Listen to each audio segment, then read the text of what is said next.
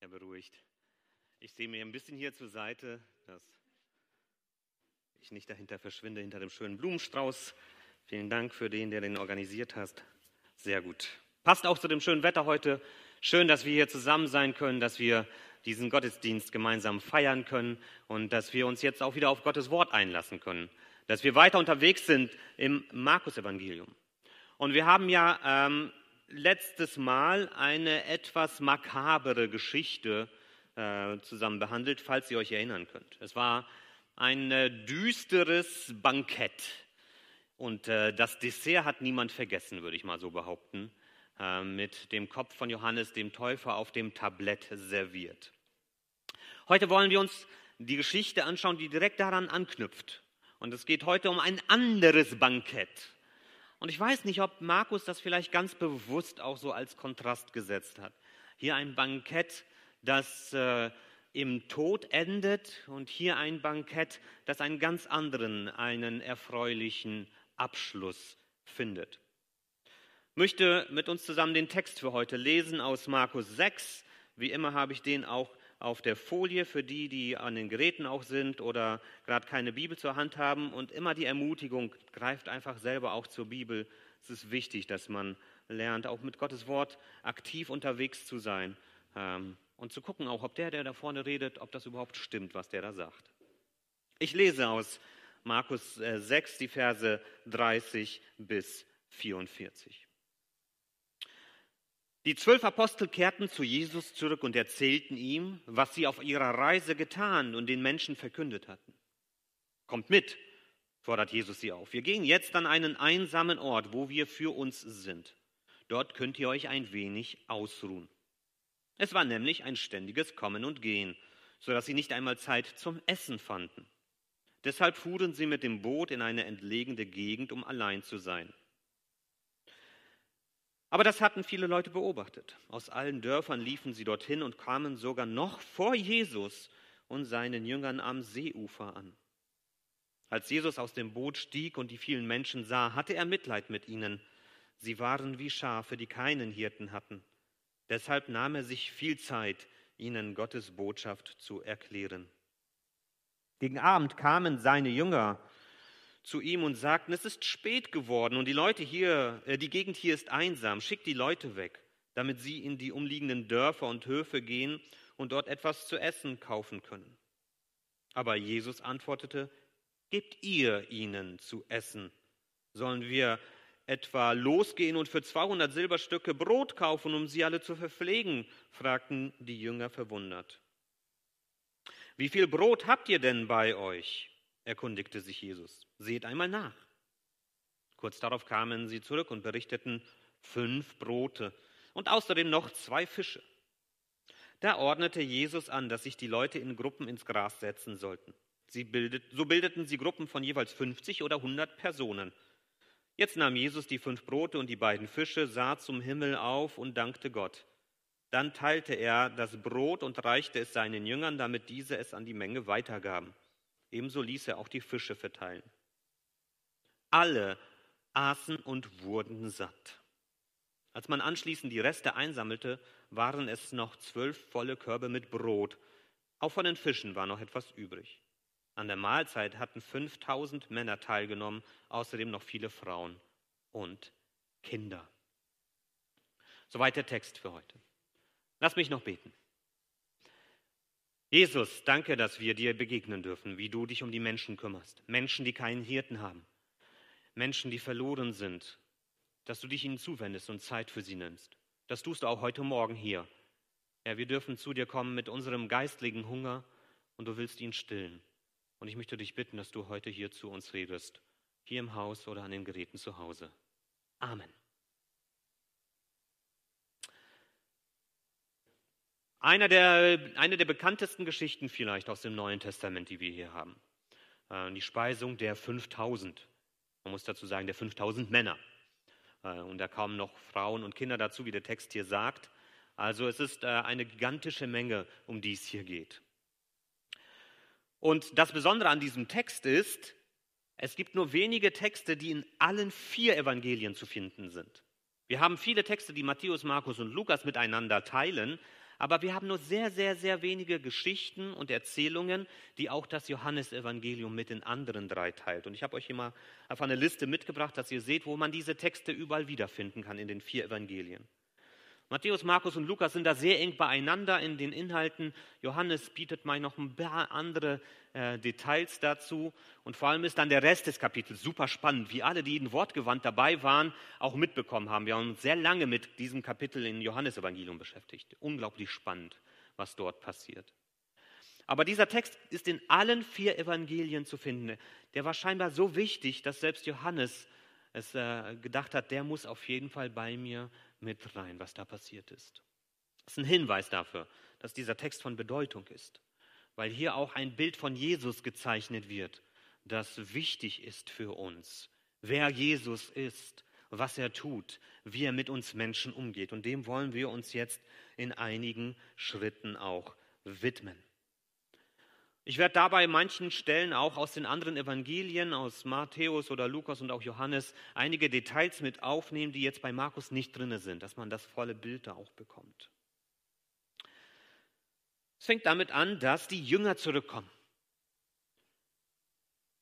Er hatte sie ausgesandt, den Auftrag gegeben, dass sie ähm, das Evangelium verkündigen sollen, die Ankunft des Reiches Gottes. Jetzt kommen diese Jünger zurück und erzählen, was sie erlebt haben. Und sie finden überhaupt keine Ruhe, um ihn ordentlich zu erklären, was da alles passiert ist, weil Jesus die ganze Zeit von Menschen umringt ist. Ständig ist da jemand, der vielleicht ein Gebet oder einen Segen will, da ist jemand, der Heilung möchte, da ist jemand, der etwas erklärt haben möchte oder jemand, der einfach nur in der Nähe von Jesus sein möchte. Jesus sieht, dass hier gerade irgendwas passiert, was nicht gut ist für seine Jünger. Sie erzählen von dem, was sie erlebt haben, aber finden keine Ruhe. Nicht mal zum Essen kommen sie, sagt der Text. Also überhaupt keine Zeit, um sich auszuruhen. Es war ein ständiges Kommen und Gehen. Und was macht jetzt Jesus in dieser Situation? Jesus kümmert sich in dieser Situation ganz bewusst um seine Jünger. Er nimmt sich Zeit für sie.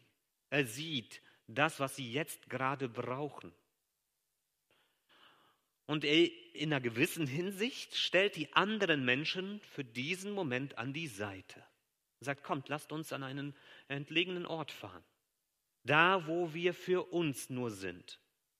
Er sieht, dass die Jünger voll vielleicht auch müde sind, erschöpft sind, dass das Kraft gekostet hat und dass sie einfach mal einen Moment brauchen, wo sie für ihren Körper, aber auch für ihre Seele Ruhe finden können, um das zu verarbeiten, was da passiert ist, um neue Kraft zu schöpfen. Und das ist eine interessante Entwicklung, die wir hier sehen, die ich unglaublich wichtig finde, auch für uns als Gemeinde. Jetzt Gemeinden in dieser Zeit haben so eine Spannung, die ungesund ist. Wir haben auf der einen Seite Menschen, die kommen Sonntag für Sonntag, aber sind sonst nicht viel aktiv, haben viele andere Sachen zu tun. Ähm, da würde man sich denken, ein bisschen mehr wäre schon schön. Dann haben wir die anderen, die Verantwortung spüren, die sehen, wo was zu tun ist, die die Arbeit sehen, die getan werden muss und äh, die die Lücken sehen und sie alle ausfüllen wollen, die die Menschen sehen und helfen wollen. Und die tun manchmal dann zu viel. Die stehen in der Gefahr, dass sie ausbrennen. Es gibt nicht wenige Gemeindemitarbeiter, die durch Gemeindearbeit ausgebrannt sind und dann für immer teilweise verloren sind für den Dienst in Gottes neuer Welt. Das ist nicht gut. Das ist nicht in Ordnung. Und Jesus sieht hier seine Verantwortung für seine Mitarbeiter. Und er zieht sich zurück, damit sie zur Ruhe kommen dürfen. Jesus möchte nicht, dass die Mitarbeiter in seiner neuen Welt ausbrennen für ihren Dienst, dass sie sich kaputt machen, dass sie sich überfordern. Und das ist ganz besonders eine Gefahr in sozialen Arbeiten. Es gibt so viele Krankenschwestern und Pfleger, Ärzte, Erzieherinnen, auch Pastoren, die ausbrennen, weil der Dienst am Menschen unglaublich kräftezehrend ist. Und da ist es wichtig, dass wir uns dann immer wieder auch in unser, in unser Leben hineinhören und überlegen, tue ich vielleicht zu viel? Überfordere ich mich? Genauso ist es wichtig zu fragen, tue ich zu wenig? Und so ist es eben die, die eigentlich zu wenig tun, die denken, ich tue zu viel, und die, die zu viel tun, die denken, ich tue zu wenig. Das ist das Drama in diesem Dienst. Und das ist auch für uns als Gemeindeleitung und als Gemeindeverantwortliche wichtig, auf unsere Mitarbeiter zu achten und zu gucken, wer tut zu viel, wer überfordert sich, wer packt sich zu viel auf und dass man diese auch schützt. Auch zu sehen, was für Menschen habe ich da gerade vor mir. Jesus sieht seine Jünger, er sieht ihre verschiedenen Charaktertypen, die sie haben. Sind das hochsensible Menschen, die durch viel Lärm oder viel Begegnungen schnell auch müde werden, weil das zu sehr auf sie einströmt? Sind das Introvertierte, Extrovertierte? Ist da jemand, der körperlich stärker ist oder schwächer ist? Einfach wahrzunehmen, mit wem habe ich es da zu tun in meinem Umfeld? Wir Menschen sind sehr unterschiedlich und wir gehen mit Herausforderungen, mit Stress, mit Arbeit sehr unterschiedlich um. Auch die Art und Weise, wie wir zur Ruhe finden, ist sehr unterschiedlich. Das hat mir geholfen, dass, man, dass ich mal verstanden habe, wie Introvertierte oder Extrovertierte zur Ruhe finden. Und dass Introvertierte zur Ruhe finden, wenn sie fernab von Menschen sind. Dass sie Zeit für sich alleine haben, dass sie einfach mal auf der Couch sitzen, dass sie ein Buch lesen, dass sie einfach mal Abstand von Menschen brauchen. Das bedeutet nicht, dass ihnen die Menschen unwichtig sind. Es bedeutet nicht, dass sie schüchtern sind. Es bedeutet nur, dass sie dort auftanken, wo keine Menschen sind. Denen geht es in dieser Pandemiezeit ziemlich gut, sage ich mal. Und ich bin einer von diesen Introvertierten. Weil man keinen Druck empfindet, ständig Leuten zu begegnen. Man kann sich immer damit rausziehen, Moment, stopp, dürfen wir gar nicht. Und dann gibt es die anderen, die Extrovertierten. Die brennen aus, wenn sie ohne Menschen sind. Die brauchen die Begegnung, die brauchen immer diesen Thrill, dass sie mit anderen unterwegs sind und die entspannen, wenn sie unter Menschen sind. Kann ich mir überhaupt nicht vorstellen, aber das ist scheinbar so. Und die kommen in dieser Zeit nicht so gut zurecht, weil ihnen alle Möglichkeit zur Erholung genommen wurde, mit vielen Menschen unterwegs zu sein. Und so ist es wichtig, dass wir uns auch als Menschen in unserer Unterschiedlichkeit kennenlernen. Wenn einer sagt, hey, ich brauche jetzt mal einen Augenblick Ruhe für mich alleine, heißt das nicht, der mag mich nicht, sondern das bedeutet einfach, der muss auftanken. Und wenn einer sagt, hey, ich muss jetzt mal raus, äh, ich brauche mal Menschen, dann ist das nicht ein Zeichen dafür, dass er sich nicht irgendwie mal zur Ruhe nehmen möchte oder runterfahren möchte, sondern der braucht diese Zeiten. Und so dürfen wir in der Gemeinde auch lernen, uns wertzuschätzen in unserer Unterschiedlichkeit, uns zu sehen und uns das zu geben, auch gegenseitig in der Verantwortung, die wir haben, was wir brauchen. Und das ist das Erste, was wir hier lernen können. Von Jesus selbst. Zeige deine Liebe zu deinen Mitmenschen, indem du ihnen die Möglichkeit gibst, zur Ruhe zu finden. Nicht immer Power, nicht immer Action, nicht immer irgendwas tun, nicht immer sagen, du tust noch zu wenig, sondern hey, vielleicht tust du gerade jetzt zu viel. Hey, vielleicht musst du einfach mal runterfahren. Vielleicht musst du jetzt genau das für dich in Anspruch nehmen, was dir hilft, neu aufzutanken. Und dass wir uns diese Möglichkeit gegenseitig schenken und einräumen. Das ist ein Zeichen, wie wir Liebe zu Menschen ausüben. Das tut Jesus mit seinen Jüngern. Es gibt nur ein Problem hier. Und auch das erleben wir manchmal im Gemeindedienst. Die Menschen interessiert das nicht. Sie sehen, Jesus fährt weg und die sagen sich, wo will der hin? Und dann strecken sie den Finger in den Wind, gucken, wie die Segel gesetzt sind. Die sind alle am See groß geworden und die sagen sich, der will bestimmt dahin. Und machen sich auf den Weg. Und die sind sogar vor Jesus da. Das heißt, Jesus kommt an einen entlegenen Ort, um Ruhe zu finden. Und da ist alles voller Gemeindemitglieder. Und er denkt sich, okay, hat nicht geklappt. Die Menschen lassen Jesus keine Ruhe, sie folgen ihm. Sie haben eine Sehnsucht nach Jesus und das ist ja schön, das ist gut. Sie merken bei diesem Jesus, finde ich, das, was ich wirklich brauche. Er gibt mir das, was ich benötige. Entweder durch Heilungen oder durch seine Predigten oder wie auch immer er das den Menschen dann gerade zeigt, was sie brauchen. Sie merken, da ist einer unterwegs, der gibt uns das, was wir benötigen. Jesus schaut die Menschen an und er sieht diese Hilflosigkeit dieser Menschen. Er sagt, das ist wie eine, eine Herde von Schafen ohne einen Hirten. Und hier lebt Jesus aus Psalm 23. Ich bin der gute Hirte. Ich führe meine Schafe auf eine grüne Weide. Ich gebe ihnen das, was sie zum Leben brauchen. Und eigentlich sucht Jesus Ruhe für seine Jünger. Vielleicht hat er ihnen auch gesagt, hey, zieht euch da zurück. Geht da in den Schatten oder macht da mal ein bisschen Pause. Aber ich bin jetzt für diese Menschen da. Und er sieht die Bedürfnisse dieser Menschen. Und wir sehen hier einen Jesus, der getrieben ist von tiefer, aufrechter Liebe zu diesen Menschen. Und gleichzeitig ist es ein erschreckendes Bild für den geistlichen Zustand seines Volkes. Er sieht ein Volk ohne Leitung. Ein Volk, das keine Orientierung hat. Ihr Fürst ist ein unmoralischer, despotischer Lustmolch. Die geistliche Leitung ist nicht anwesend und die einzigen Gedanken, die sie sich machen, ist, wie sie diesen Jesus loswerden können sind auch genauso unmoralisch, bieten keine Orientierung. Aber die Menschen haben Fragen. Die Menschen haben Sorgen, sie suchen Orientierung. Und sie gucken, wo sie die finden können und sie finden sie nirgendwo.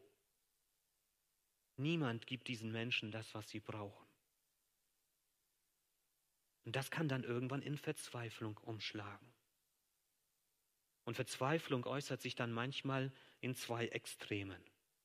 Entweder ziehen diese Menschen sich zurück, geben alles auf und sagen, mir kann eh niemand helfen. Oder diese Menschen gehen in das andere Extrem und sagen sich, wenn mir keine Orientierung bietet von denen, die es eigentlich tun sollten, dann gehe ich zu denen, die es mir bieten. Und das sind manchmal auch dann extreme Kräfte. Und so haben wir das auch beim Volk Israel gesehen, dass viele sich dann den Zeloten, dem Widerstand, den Kämpfern, den Terroristen angeschlossen haben, weil sie dort Orientierung gefunden haben. Das ist genauso auch in unserer Gesellschaft. Menschen, denen niemand zuhört, Menschen, denen keiner begegnet, Menschen, denen keine Orientierung gibt, die flüchten in Extreme. Entweder in zynisches Aufgeben oder in den kampfhaften extremen Widerstand. Jesus kümmert sich um diese Menschen. Er ist ihr guter Hirte. Er kümmert sich um die Menschen, um die sich niemand sonst kümmert auch wenn es seine Pläne in diesem Moment durchkreuzt. Und auch das eben gehört zum geistlichen Dienst, den wir tun. Wir müssen immer wieder gut abschätzen, wann es wichtiger ist, Ruhe und Erholung zu suchen. Und Jesus hat sich auch Momente genommen, wo er von den Menschen ganz bewusst weggegangen ist und wirklich nur für sich Zeit genommen hat. Und dann müssen wir trotzdem überlegen, wann es wichtiger ist, sich Zeit für die Menschen zu nehmen wann es wichtig ist, sich für ein Gespräch hinzusetzen, wann es wichtig ist, eine Menschenzeit zu widmen. Und darauf werden wir als Menschen nicht immer die richtigen Antworten finden. Wir werden auch da viele Fehler begehen. Aber wir dürfen auch dort lernen, uns vom Heiligen Geist führen zu lassen. Dass er uns zeigt, dass wir in uns hineinhören, ob wir sagen, nein, dieses Telefongespräch nehme ich jetzt nicht an. Oder ob wir sagen, doch, da gehe ich jetzt dran. Oder diesen Termin verschiebe ich oder nein, der ist jetzt genau dran. Und das ist das Zweite. Zeige deine Liebe zu deinen Mitmenschen, indem du dich ihnen zuwendest, selbst wenn es deine Pläne durchkreuzt. Scheinbar genau das Gegenteil vom ersten, aber mal kann das eine richtig sein und mal kann das andere richtig sein. Und wir müssen uns von Gott leiten lassen, was gerade dran ist.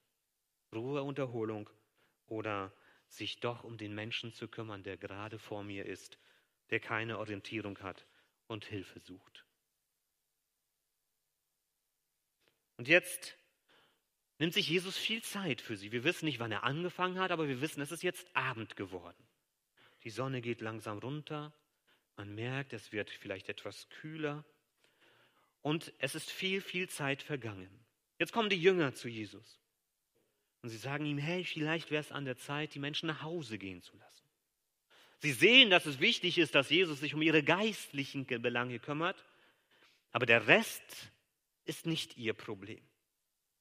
Da sollen sich die Menschen schon alleine drum kümmern. Schick sie nach Hause, egal wie viel Weg das ist. Schick sie nach Hause. Jesus sieht das anders. Jesus gibt seinen Jüngern den Auftrag, sich um diese Menschen zu kümmern. Und seine Jünger reagieren hier ungläubig. Sollen wir etwa 200 Denare ausgeben, um all diese Menschen zu verpflegen? 200 Denare sind 200 Tageslöhne. Das kann man mal umrechnen. Das sind ungefähr acht Monate Gehalt, die sie hier einplanen, um die Menschen zu versorgen. Ungefähr 15.000 bis 20.000 Euro. Wo sollen wir dieses Geld hernehmen? Das haben wir nicht, sagen sie zu Jesus. Schleppen wir nicht in unserem Beutel mit uns herum. Das ist viel zu gefährlich. Und selbst wenn wir es hätten, wieso? Wieso sollten wir all diesen Menschen so viel Geld zur Verfügung stellen oder sollen einkaufen, damit sie versorgt werden? Die Jünger sehen gar nicht die Notwendigkeit dafür, aber Jesus sieht. Jesus sieht den Menschen. Er sieht seine Bedürfnisse und er weiß, der Mensch ist nicht nur Seele und Geist. Der Mensch ist auch Körper. Der Mensch hat Bedürfnisse auf verschiedenen Ebenen. Jesus sieht den Menschen und seine Bedürfnisse. Die Jünger sehen den Menschen und sehen nur die scheinbar unlösbaren Probleme. Das kriegen wir nicht hin. Und deshalb versuchen wir es auch gar nicht. Ist das nicht auch unsere Gefahr als Gemeinde? Wir sehen zwar irgendwo einen Bedarf. Wir sagen, oh, da müssten wir vielleicht was investieren, da müssten wir vielleicht was anpacken, ähm, da müssten wir vielleicht einen Schritt nach vorne gehen. Und dann gucken wir auf das, was wir haben und sagen, oh, das haben wir gar nicht. Na gut, können wir nicht machen. Kriegen wir nicht hin. Und geben dann schnell auf. Ich wünsche mir, dass wir als Gemeinde lernen, den Blick von Jesus zu übernehmen. Und dass wir vor allem lernen, auf Jesus zu schauen. Die Jünger hätten sagen können, Jesus, was denkst du, wie wir diese Menschen versorgen können? Sie haben Bedarf. Aber sie sagen nur, schick sie weg. Wir können uns nicht um sie kümmern. Lasst uns lernen, Jesus mit seinen unbegrenzten Möglichkeiten zu sehen. Wenn es einen Bedarf gibt, kommen wir zuerst zu Jesus und schauen auf ihn und lassen uns davon überraschen, was er für uns bereithält, damit wir in diesem Augenblick was tun können. Jesus, wie gesagt, sieht den Menschen ganzheitlich. Der Mensch ist nicht nur Geist und Seele, sondern auch Körper und Leib. Und durch die Kirchengeschichte und gerade so in den letzten 200 Jahren gab es immer wieder die Diskussion. Was soll im Vordergrund stehen für uns als Gemeinden? Soll es nur das Evangelium sein, das wir predigen und der Rest ist die Aufgabe von anderen, vom Staat, von wem auch immer? Oder haben wir auch eine soziale Verantwortung für die Menschen? Und da gibt es verschiedene Tendenzen. Das ist, kann man nicht so eins zu eins sagen, aber es gibt die Tendenz, dass Gemeinden, die, ich sage es mal vorsichtig, Gottes Wort ein bisschen lockerer verstehen, dass die mehr dazu tendieren, das Soziale zu sehen. Und die extreme Gefahr dort ist, dass sie am Ende nur noch sich als Sozialwerk verstehen und gar nicht mehr das Evangelium in den Mittelpunkt stellen. Aber es gibt auch die andere Tendenz. Gerade Gemeinden, denen es wichtig ist, theologisch richtig unterwegs zu sein, stehen in der Gefahr, dass sie sagen, wir müssen nur darauf achten, das Evangelium richtig zu predigen. Um den Rest sollen sich andere kümmern. Das ist nicht unser Auftrag. Aber wenn wir in die Geschichte unserer Kirchen hineingucken, der, sind unsere Gemeinden immer dort am wirkungsvollsten, dort am stärksten, bewirken dort am meisten, wo sie sich auf diesen Widerspruch nicht einlassen, sondern sehen, dass es immer um beides geht. Ja, wir rufen die Menschen durch das Evangelium auf, zu Jesus zu kommen. Lasst euch versöhnen mit Gott durch Jesus Christus. Das geben wir niemals auf. Niemals, weil wir sonst aufhören, Gemeinde zu sein. Das ist unser Auftrag. Aber gleichzeitig haben wir diesen ganzheitlichen Blick von Jesus und hören auch nicht auf, Menschen Gutes zu tun, weil wir dadurch Liebe zeigen, ganz praktisch. Weil Gott uns liebt, wollen wir alle Menschen lieben. Und das tun wir hier in unserer Gemeinde und dafür bin ich dankbar. Jeden Sonntag predigen wir das Evangelium in seiner ganzen Fülle. Und damit werden wir niemals aufhören, solange diese Gemeinde besteht. Und unter der Woche helfen wir den Menschen in ihren Bedürfnissen. Wir haben Kaffee und Klamotte. Und es ist toll, dass dieser, diese Arbeit weitergeht und größer wird. In seinen beiden Bereichen, Kaffee und Klamotte. Wir haben das Helfernetzwerk. Und wir haben viele andere Möglichkeiten, praktisch zu helfen. Und dafür bin ich dankbar, dass das bei uns eben alles Hand in Hand geht und dass wir uns gar nicht dazu genötigt fühlen zu fragen, müssen wir das irgendwie auseinanderreißen? Müssen wir uns zwischen eins von beiden entscheiden? Und das ist das nächste, was wir hier lernen können. Zeige deine Liebe zu deinen Mitmenschen, indem du ihre Bedürfnisse an Leib und Seele ernst nimmst.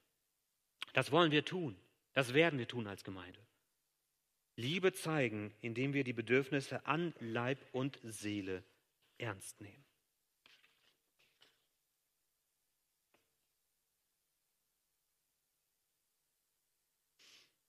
Und jetzt kommt die Frage, wie schaffen wir das? Sagen sich die Jünger. Die gucken, wir hatten irgendwas mitzubringen. Und dann sagen sie, in dem Johannesevangelium wissen wir das, nicht hier aus Markus. Hier Hebräer sagen sie, wir haben nur fünf Brote und zwei Fischen. Wir wissen aus dem Johannesevangelium, dass da ein Junge kommt. Der wird von den Jüngern zu Jesus gebracht. Vielleicht ist er zu den Jüngern hingegangen und hat gesagt, ich habe hier etwas zu essen.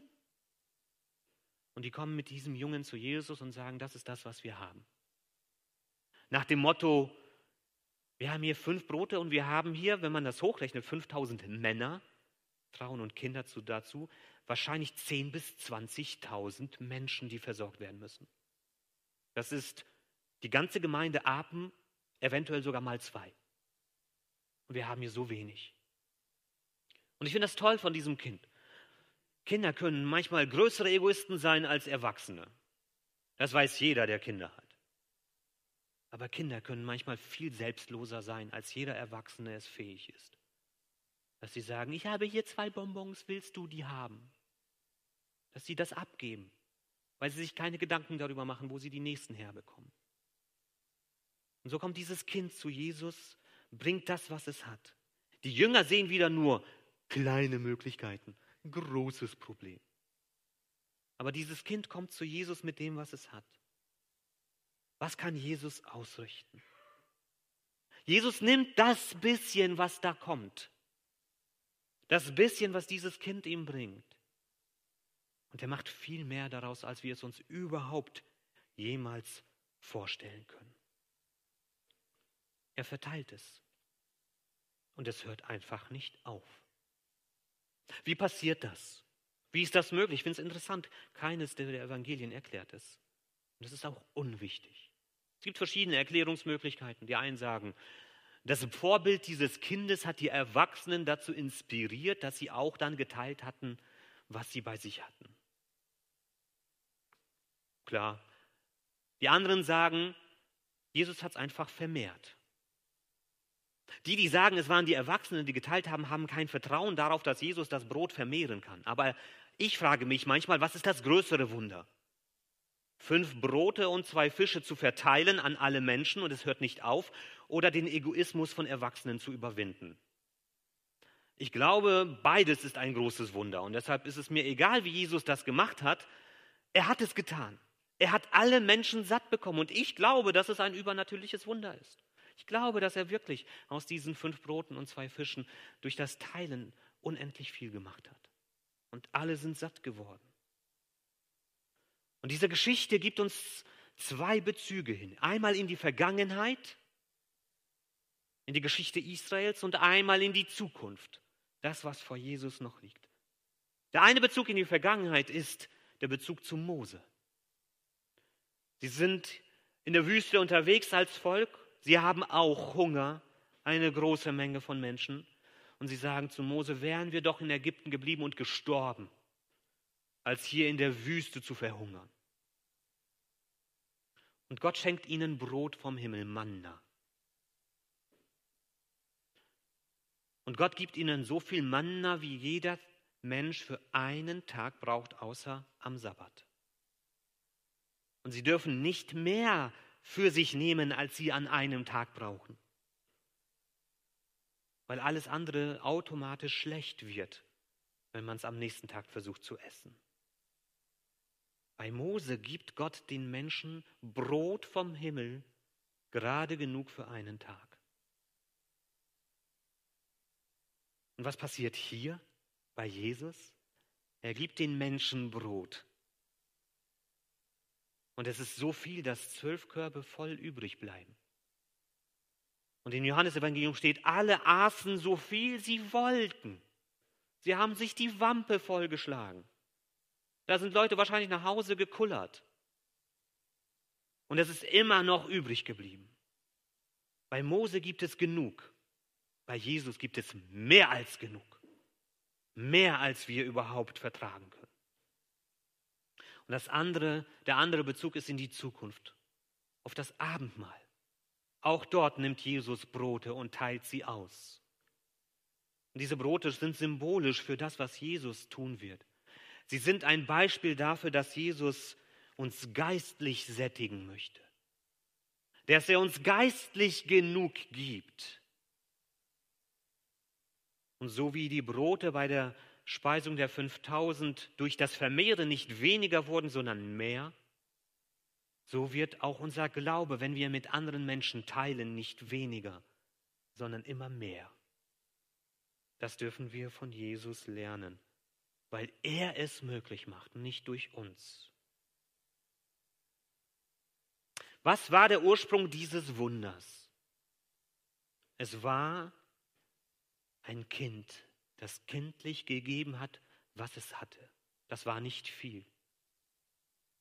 Aber Jesus nimmt das und macht etwas Großes daraus. Und das ist das, was Jesus sich auch für uns wünscht.